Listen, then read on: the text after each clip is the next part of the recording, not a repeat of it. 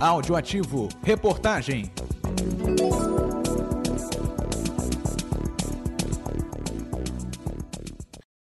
Olá, ouvintes da Audioativo. Eu sou a Ana Carolina e hoje vamos falar sobre uma possibilidade que já existia antes da pandemia, mas após o Covid-19 se tornou indispensável em algumas empresas. Falamos do teletrabalho. Diferente do home office, em que se pode revezar entre o trabalho presencial e o online, o teletrabalho sempre é feito à distância. Essa categoria modificou a forma de produzir e originou novas políticas no ambiente corporativo. Mas em 2023, será que ela ainda se faz tão necessária? E quem são as pessoas que aderem a esta modalidade? A resposta você vai descobrir ao longo deste episódio.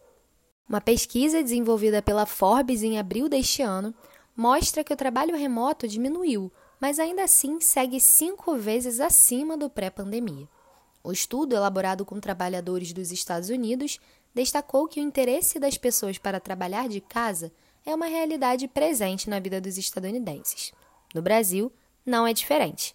Aqui, alguns profissionais optaram por trocar da modalidade presencial pela remota, como é o caso da administradora e técnica em contabilidade Monique Borges da Costa Lima, de 31 anos. A mineira é contadora em uma empresa de pequeno porte na cidade do Rio de Janeiro, há aproximadamente uns seis anos.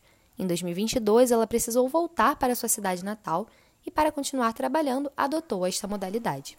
Entre os benefícios e os desafios, ela destaca: A minha experiência particular, eu vejo como uma experiência positiva, porque eu consegui ter mais tempo para para desenvolver o trabalho, mais tempo para minha vida pessoal também, até para fazer uma atividade física, até para poder desenvolver outros projetos, então foi muito bom. E a desvantagem é que você precisa é, além de ter uma disciplina, né? A desvantagem em si é essa falta de interação com os funcionários, a falta de, de convivência ali, sabe? A falta de ter uma rotina, sabe? Dos 20,5 milhões de trabalhadores em ocupações com potencial de trabalho remoto no Brasil, as mulheres representam a maioria. Contudo, os homens são responsáveis por mais da metade da massa salarial. É o que explica o Instituto de Pesquisa Econômica Aplicada, o IPEA, através das estatísticas que foram publicadas em fevereiro deste ano. O perfil apontado como mais provável à contratação é de pessoas brancas, mulheres, com ensino superior completo, atuantes no setor formal e público.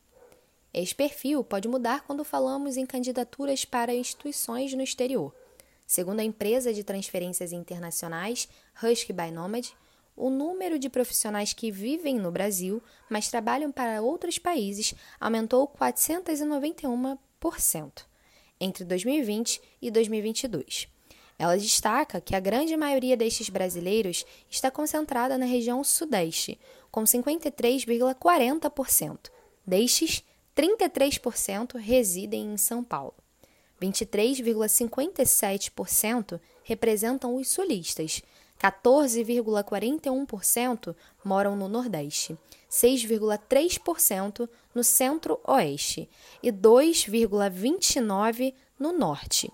Mais da metade dessas pessoas, 51,81%, tem entre 26 e 35 anos, seguidos dos profissionais de 36 a 49 anos e, em seguida, 18 a 25. Pessoas com mais de 50 anos correspondem a 5,73% destes analisados. Os salários geralmente são pagos em dólar e o valor médio fica entre 2.655,22 dólares mensais, podendo ter variações. As profissões mais procuradas são de TI, em 81,90% dos casos, mas a procura por designers, profissionais do marketing e correlatos tem sido requisitados também. Áudio ativo. Reportagem.